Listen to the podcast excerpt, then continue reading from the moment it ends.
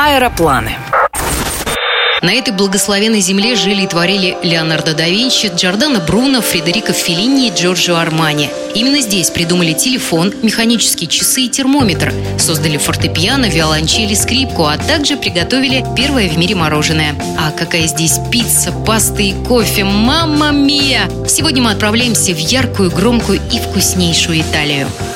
Для начала несколько вещей, которые непременно нужно сделать в этой стране. Послушать песню гондольеров в Венеции, поддержать Пизанскую башню, вникнуть в историю Аль Капоне на Сицилии и процитировать кусочек самой печальной на свете истории в Вероне, очутиться у истоков империи, посетить форум Колизей в Риме, а в Ватикане совершить восхождение на купол собора Святого Петра, откуда обозреть город с высоты птичьего полета. И, наконец, освоить язык жестов, общение с итальянцами – это вообще отдельная история от телеведущей Ольги Мальцевой. Зайцевой. Мы что-то спрашиваем, а она говорит, ну, я не понимаю. И дальше происходит вообще что-то невероятное. Вот то, что вот у нас представить себе невозможно.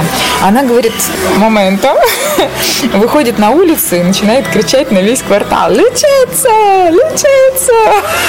И что-то там дальше по-итальянски, ну, я так понимаю, пришли какие-то русские, спрашивают, я им не могу объяснить, помоги мне. Человек приходит, здоровается, потом начинает с нами на английском объяснять, что, как переводить.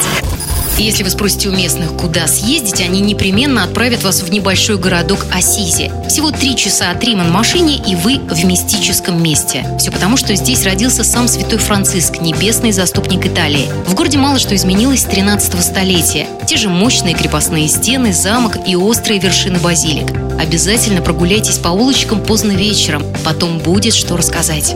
В какие-то моменты, может быть, даже и жутковато. Ты понимаешь, что ты в реальном средневековье. Ты идешь по вот этим пустым улицам. Никого, ни души нету. Кое-где там подсвеченные витрины магазинов. Вдруг вот во всем этом неожиданно появляется он. Человек, одетый в мешковину, подпоясанный веревкой, ну вот реально бечевкой. А лицо у него, ну вот как Деда Мороза, да, изображают. При том, при всем он идет босиком. Вообще монахи являются излюбленной темой для шуток в Ассизе. Монахи-обжоры, лентяи воплощены в керамике. Похоже, для местных сувенирных лавок это настоящая золотая жила. Еще одна неформальная достопримечательность – дорога, которая ведет из Ассизи до пригорода. В длину она 3 километра и вымощена именными кирпичами, поставленными на ребро. На аукционе право увековечить свое имя стоило 40 евро. Что еще не лишним будет знать перед поездкой в Италию. Виза шенгенская. Прямые регулярные рейсы ежедневно выполняются в Рим, Милан и Венецию. С 10 июля по 31 августа в Италии период сезонных скидок и распродаж. Ирина Контрева, Москва ФМ. Не теряйте впечатлений.